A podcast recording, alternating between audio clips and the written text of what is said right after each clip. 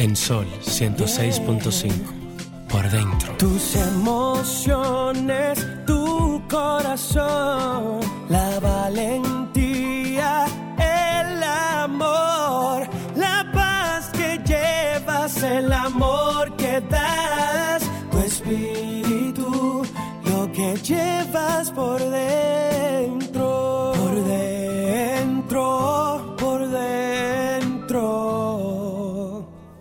que llevas por dentro.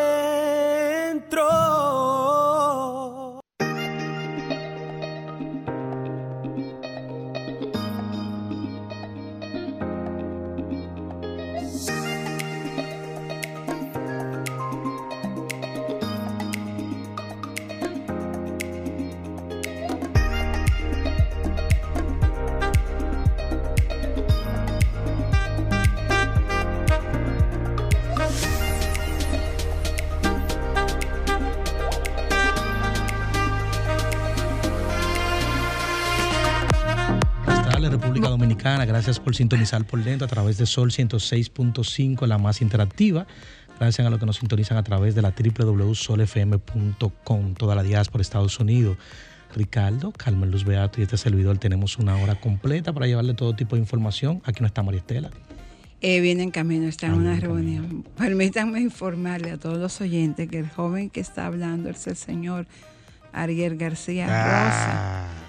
Supongo que ustedes ya ni siquiera se recordaban de él. Yo, estaba hice dos programas los otros días contigo aquí. Sí, por suerte, por suerte, que parece que te lo envió, me lo- papá Dios te envió porque ese día no vinieron ninguno de Ay, los Tú otros. dijiste de oh. De, de los otros codueños de este espacio. Sí, ¿no? pero Ricardo tenía una licencia. Sí, la que, la que se ausentó fue María Estela.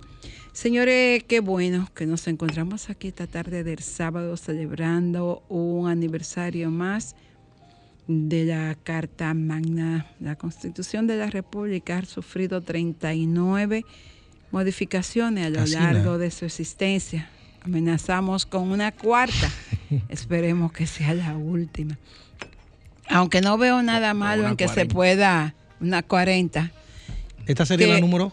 Cua- 40, se- si se sería- re- sería la sí, número 40. Exacto, pero yo... Es común eso en todos los países. No, no es que no es común, porque si tú analizas en Estados ¿Cuántas Unidos, le ha hecho aunque- Estados Unidos? a- a- eh, lo- es de manera diferente, son adendas, no No como- modificaciones. Exactamente, no modificaciones. O sea, Y- se refuerza para que sea mejor. Y eh, primero felicidades a todos los dominicanos por celebrar hoy el 177 aniversario del Papiro de Papiros. Carta Magna Constitución de la República Dominicana. Eh, Eso, eso fue estudiado, Sí. Y Ese, ese hombre la, la- leído. la- la- no, saqué la de los domingos. Y, y en- y en- a razón de lo que tú exponías, eh, yo tampoco estoy en contra de las modificaciones a la Constitución, porque de igual manera en que los países tienen una evolución, de la misma manera también hay que llevar la Constitución acorde a la evolución de los Pero países. no me contestaron la pregunta. ¿A qué te refieres? ¿Es común en otros países eso?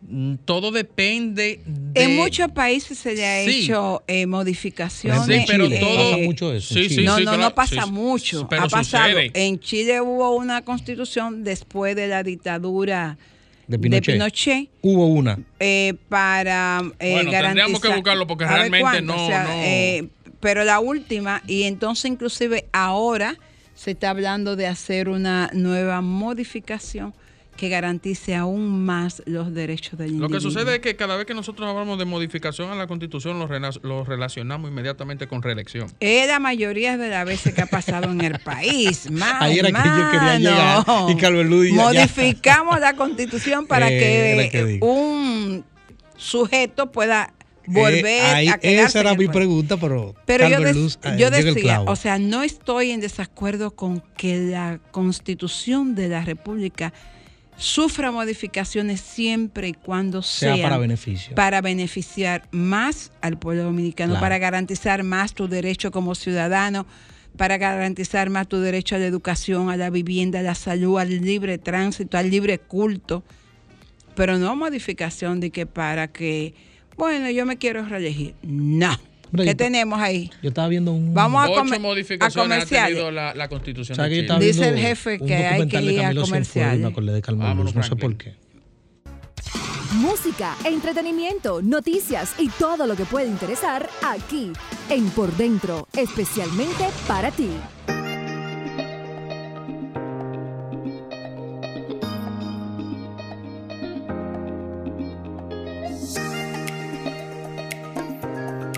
Y seguimos en este tu espacio por dentro. Hacía tiempo que no teníamos el equipo completo porque el empresario Ariel García Rosa falta mucho, pero lo bueno es que está, eh, que está prosperando, tú sabes, como Tú tú empresario. está. Sí, Tú mi amor. El dinero, el bienestar, se le nota. Está como lo político. Sí, pero no, no, lo de de él es emprendedor. Ah, Bueno, y seguimos. Esta tarde tenemos un super programa. Nos visita Karen Gutiérrez, publicista. Viene a hablar de una super conferencia más allá de la piel. Así es. Y tenemos pues también la visita de Liliana Terford, pastora, conferencista, compositora y cantante, pero fundamentalmente una mujer de Dios. amén. Así es. Bueno, entonces voy a estar, vamos a estar intercambiando con ambas. Voy a arrancar, voy a arrancar con Karen. ¿Cómo está? Bien, lo el privilegio que tenemos es que la envía un gran amigo nuestro, Mi hermano. límbico, Sí. José Cornelio. Ay, Ese, hermano, el jingle familia. de Tengo lo que altura, llevas entonces. por dentro es de él. Y nos alegra mucho, siempre que él no, nos llama para enviarnos a alguien, pues él sabe que este espacio es de él. ¿Qué vamos a tener? Más allá de la piel. Cuando escuchaba el título, me acordaba de mi amiga María Estela de León, porque son como los, Tú sabes que yo lo vi. no, y- no, no, los títulos de ella. Sí, le mujer pre- de mirada, más allá de la Wow. piel, Más allá de la piel. miradas de mujer. Tú sabes, tú sabes que hablando, hablando de piel, tú sabes que muchos de los compositores se dice que le falta una capa, que por eso son tan sensibles. Ok. Y entonces por eso todo. Bueno, lo sienten todo. Sí, lo sienten bueno todo. eh, quizá la, la artista, can- compositora y pastora pudiera hablar de esa de esa piel que sensibilidad le falta los, artística. sí, porque están por encima de esa piel. Tú sabes que cuando yo vi el tema me llamó la atención y de verdad eh, te felicito porque llama la atención y vende. Cuando yo lo vi, yo que tengo mi venita de poeta, yo pensé que era que Carmelo iba a entrevistar a un. Yo Digo yo, Me voy, a lo dar- me mismo. voy a dar un banquete. un Parece que llevo bueno, un pero poeta puede, hoy. puede dártelo con, con Karen. ¿Qué vamos a tener ahí? ¿Hasta dónde vamos a llegar un poco más allá de la piel? Bueno, en mi caso no es, no es poesía, sino es algo un poco más literal, por decir así. Es una experiencia personal, más allá de la piel nace de un testimonio personal.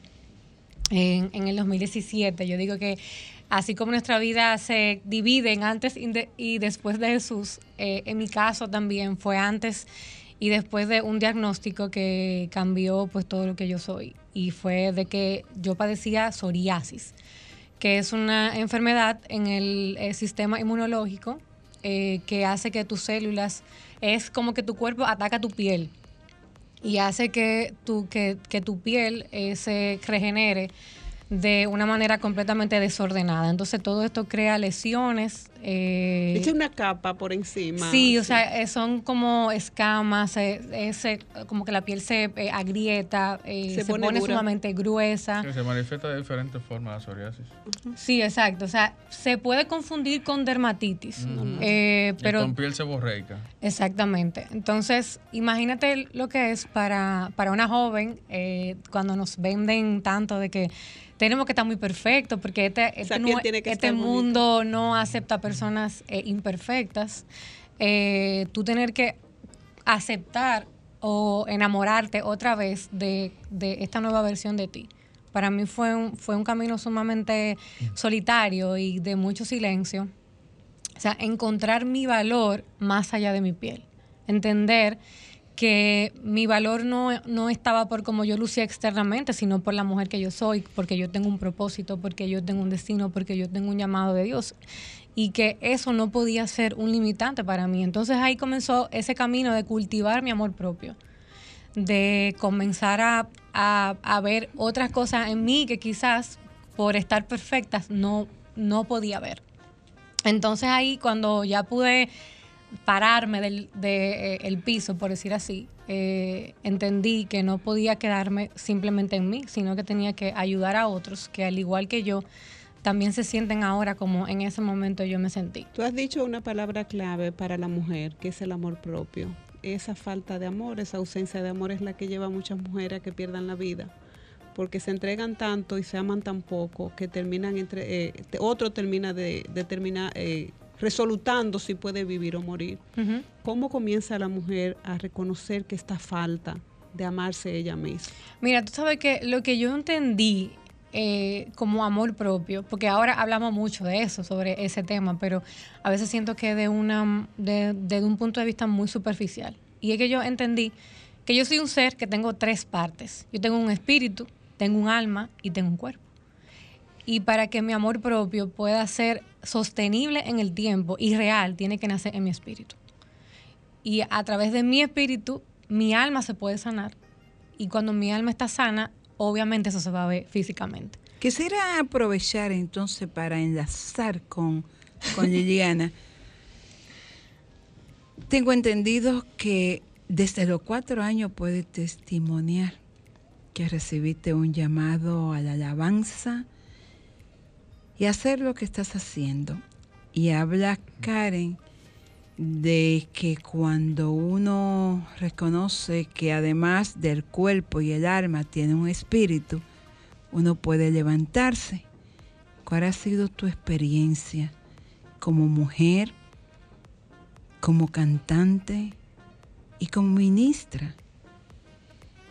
Así es, yo estoy muy de acuerdo con lo que, con mi hermana Karen, tremenda de verdad. Eh, me llamó mucho la atención tu, el tema que tiene más allá de la piel y también lo que, la experiencia que, has, que viviste, porque realmente este es un mundo que como di- dijo era un día un profeta, que no merece, él dijo, este es un mundo, que fue Pedro Mil, que no merece el nombre de mundo, sino de tumba, féretro de sepultura.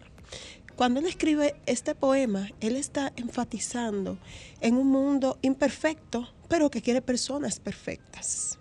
Entonces, eh, desde los cuatro años, yo siento un llamado hacia la alabanza, pero usted me dice, pero cuatro años es muy poco, muy poco para tú saber que sientes un llamado a la alabanza.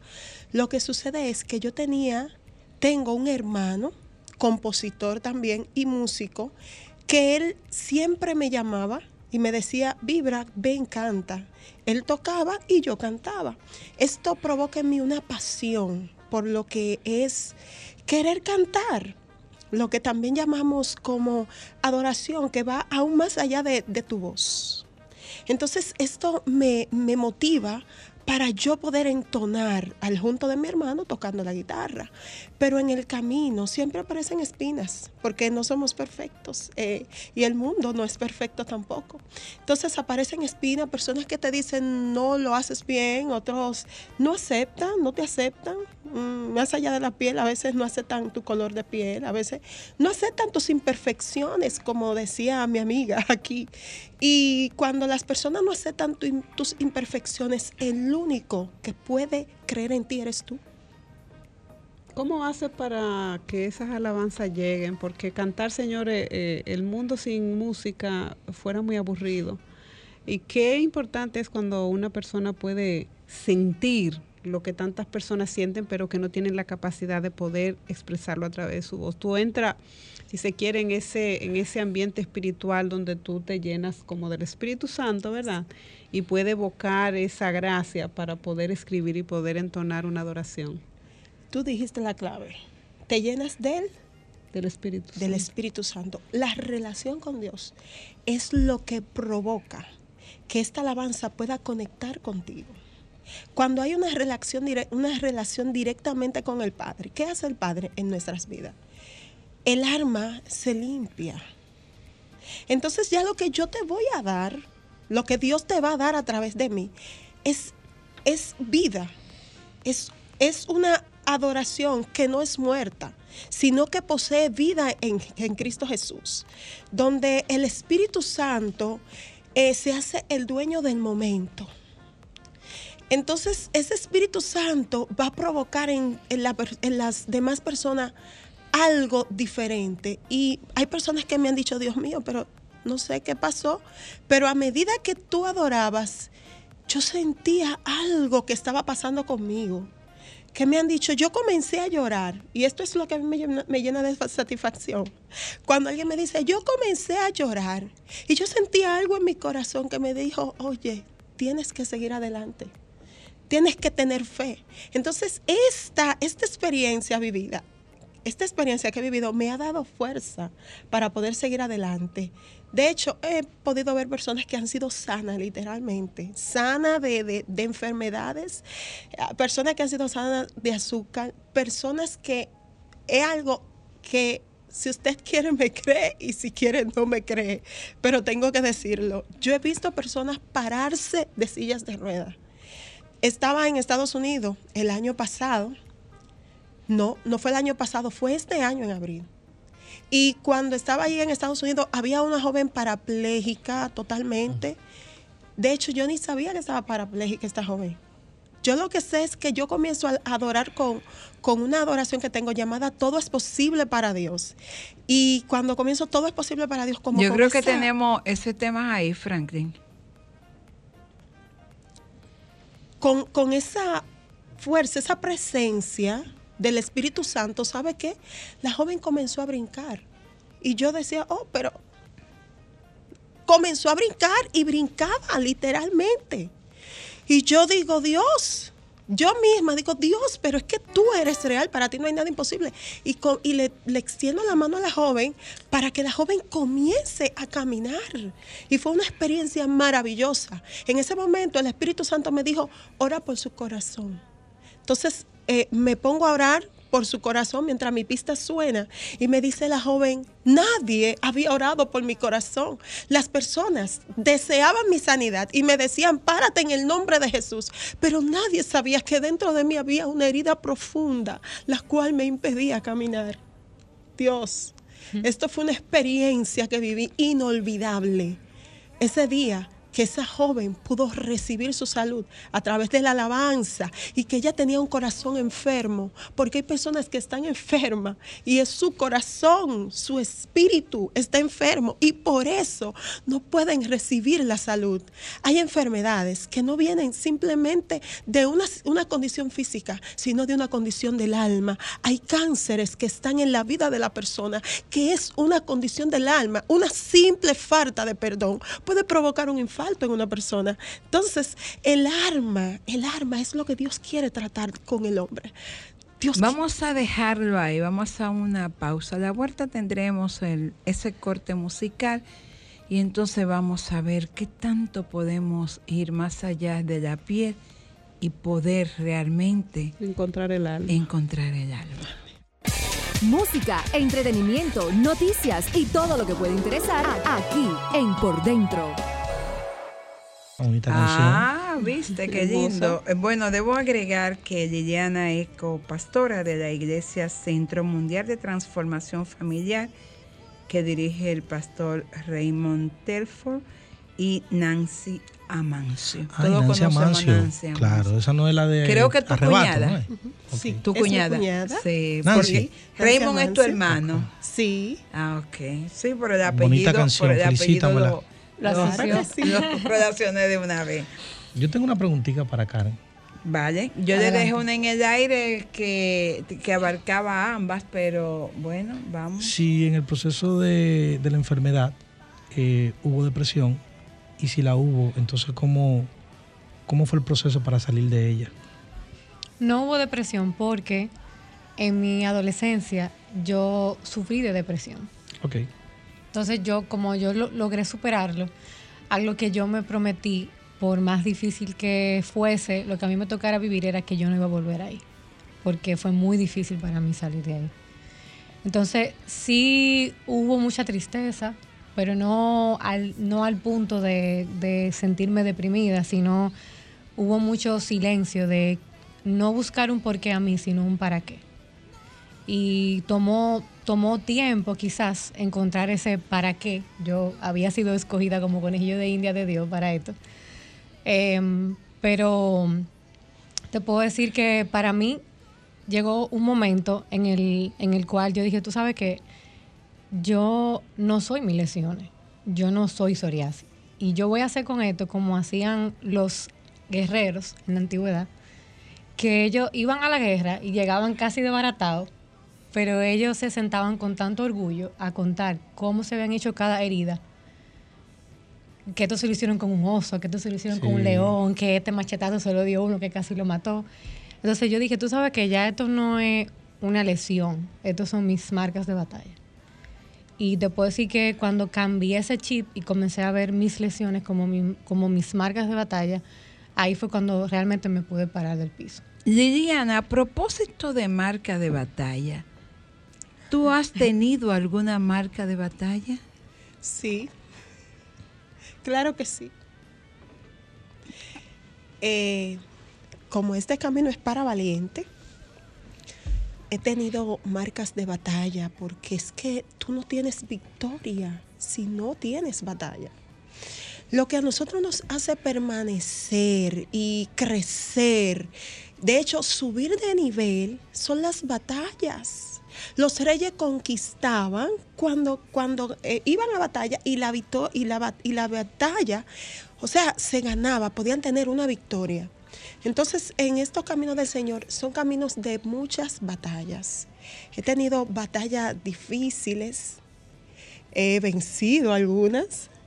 Hay otras que están a punto de, de ser vencidas porque todavía no estamos en la perfección.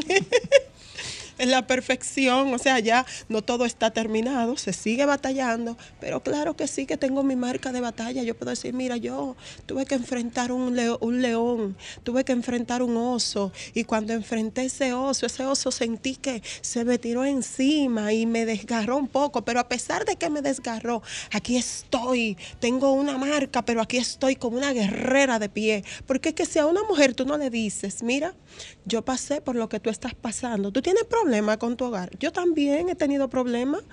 Mira, pero de ahí me levanté y Dios me ayudó. Y aquí estoy. Y así mismo tú también te vas a mantener de pie. Si no hay un testimonio, entonces la persona no va a creer. Es necesario decirle, mira, pasé por un proceso de enfermedad, pero aquí estoy. Yo peleé una batalla que fue de salud con mi hija donde mi hija se le diagnosticó un 52% de aprendizaje. Ella tenía que estar en una escuela especial porque no, no iba a aprender al igual que los demás niños. Cuando a mi niña se le diagnostica esto, eh, mi, mi hija ya tenía eh, la edad de, de 8 años, 8 años. Y ella me dice, mami, eso no es así tú verás que no es así. Yo necesito, me dio tres nombres de tres personas de la iglesia y me dijo, yo necesito que X personas oren por mí y me unjan, que tú vas a ver que Dios va a hacer la obra. Bueno, nosotros llamamos a esa persona, oramos por la niña y cuando volvimos a- al centro donde le habían diagnosticado esa la niña, la niña eh, que, que la, revisan, revisan su aprendizaje y la niña y la persona dice, la psicóloga dice, no, pero es que ese resultado no es real, porque esa niña va a aprender, ella identifica todas las consonantes y, y mi hija me dice, wow, mami, yo te lo dije.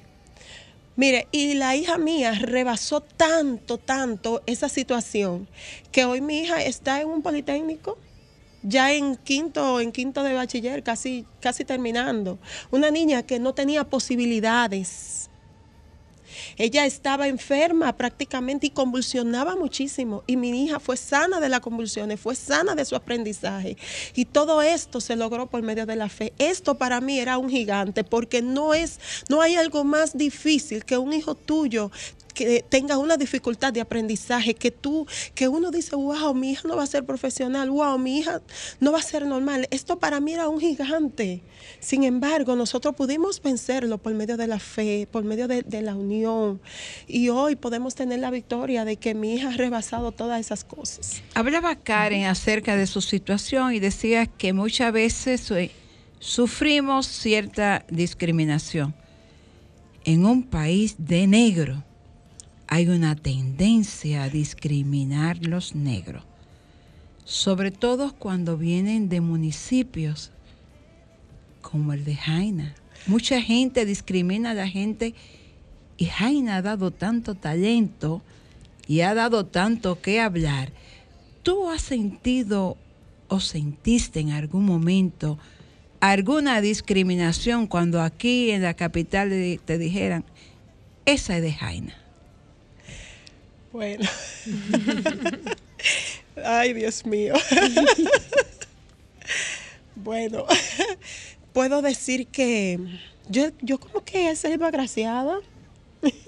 ¿Sabes por qué? Porque eh, cuando era niña me discriminaban los muchachotes de la escuela y mi madre fue una madre muy trabajadora y trabajaba en un mercado, señores, para criar sus siete hijos. Yo soy la menor de, de- siete.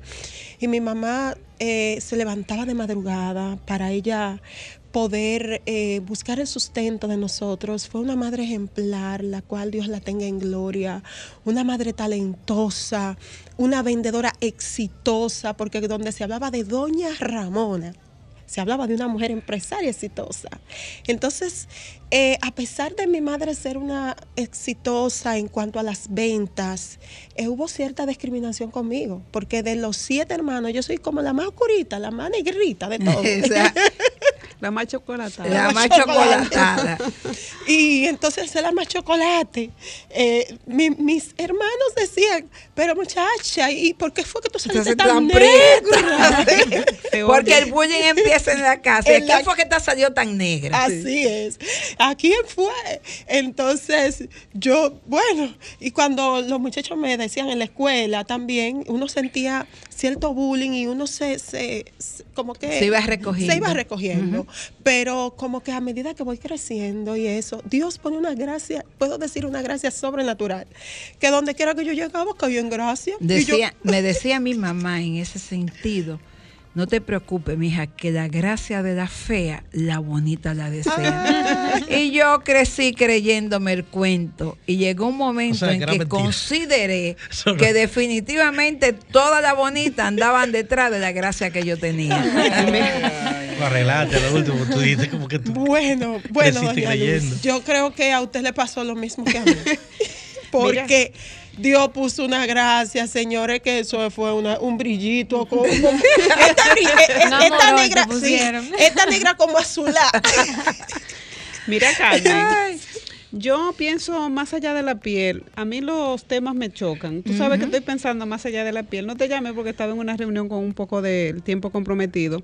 Tú sabes que en este mundo donde la gente anda buscando verse bien y que la gente lo aprecie por cómo se ven y se Claro. preocupa un poco porque así como tú te estiras las arrugas de la cara, debería eh, estirarte la del alma, ¿verdad? Y la del corazón. de. Eh, sí, eh, sí, eh, ahí voy. Que, que nos han vendido que cuando tú ves una persona bien puesta, bonita, te crea una impresión. Y ahí va mi pregunta.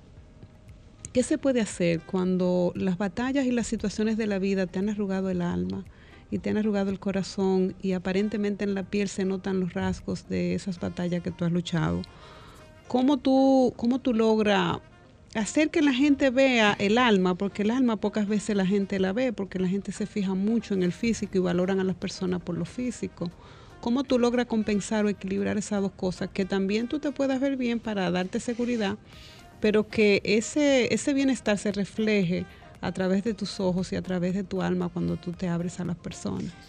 Tú sabes que algo que es muy importante que creo que me ha servido a mí en lo personal, porque yo tengo que hablar sobre mí, ¿verdad? Ha sido estar consciente de mí misma.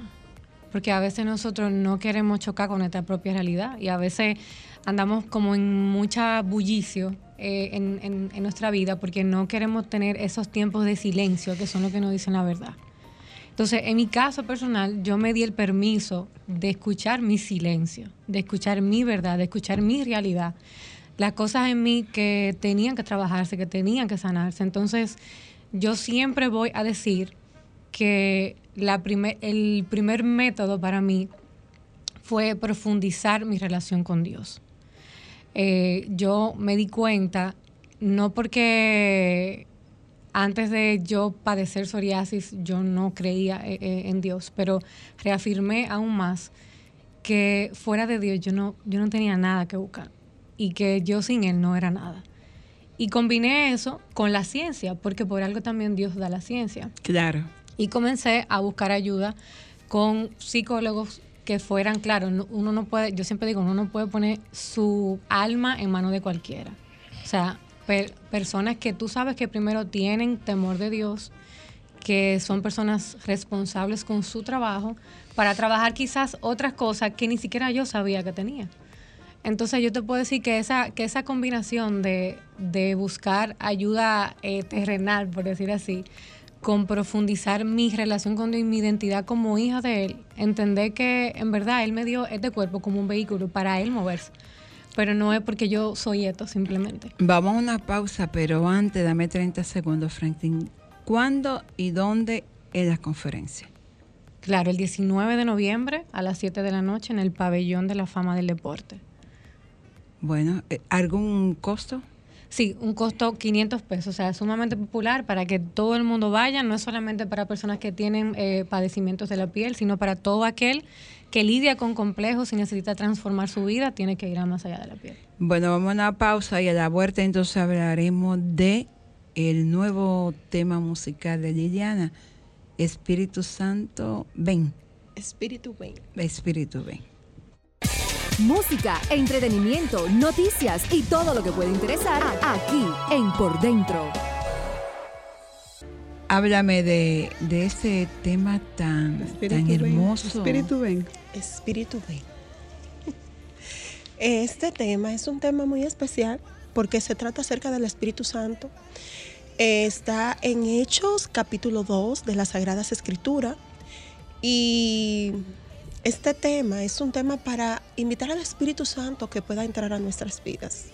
¿Quién es el Espíritu Santo? El Espíritu Santo es la tercera persona de la Trinidad, pero aunque Él es la tercera persona de la Trinidad, no significa que sea el último.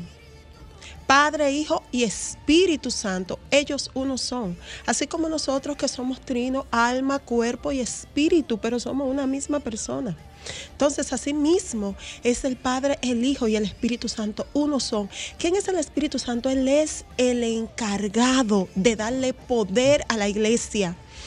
Él es el Espíritu Santo es nuestro consolador, nuestro ayudador, nuestro paracletos. ¿Qué significa la palabra paracletos? Consejero. Él es nuestro consejero. Hay momentos difíciles en la vida, los cuales el Espíritu Santo nos quiere aconsejar y nos quiere decir, oye, toma la vida de otra manera, que este no es el final de tu historia. Y el Espíritu Santo quiere estar ahí para acompañarnos, para guiarnos, para ayudarnos, para darnos fuerza en los momentos que se nos van las fuerzas. El Espíritu Santo es él es la, tercera persona de la Trinidad que cuando Jesús dijo, mira, yo me voy a ir, pero yo no lo voy a dejar a ustedes solo. Yo le voy a dejar el Espíritu Santo. Y en una dice, es más, a usted le conviene que yo me vaya. Porque cuando yo me vaya, yo le voy a enviar al consolador. Y el consolador estará con ustedes siempre. Entonces, ese Espíritu Santo, nosotros tenemos, el Espíritu Santo, nosotros tenemos cada día que, meditar y que decirle, Dios, lléname de tu Espíritu.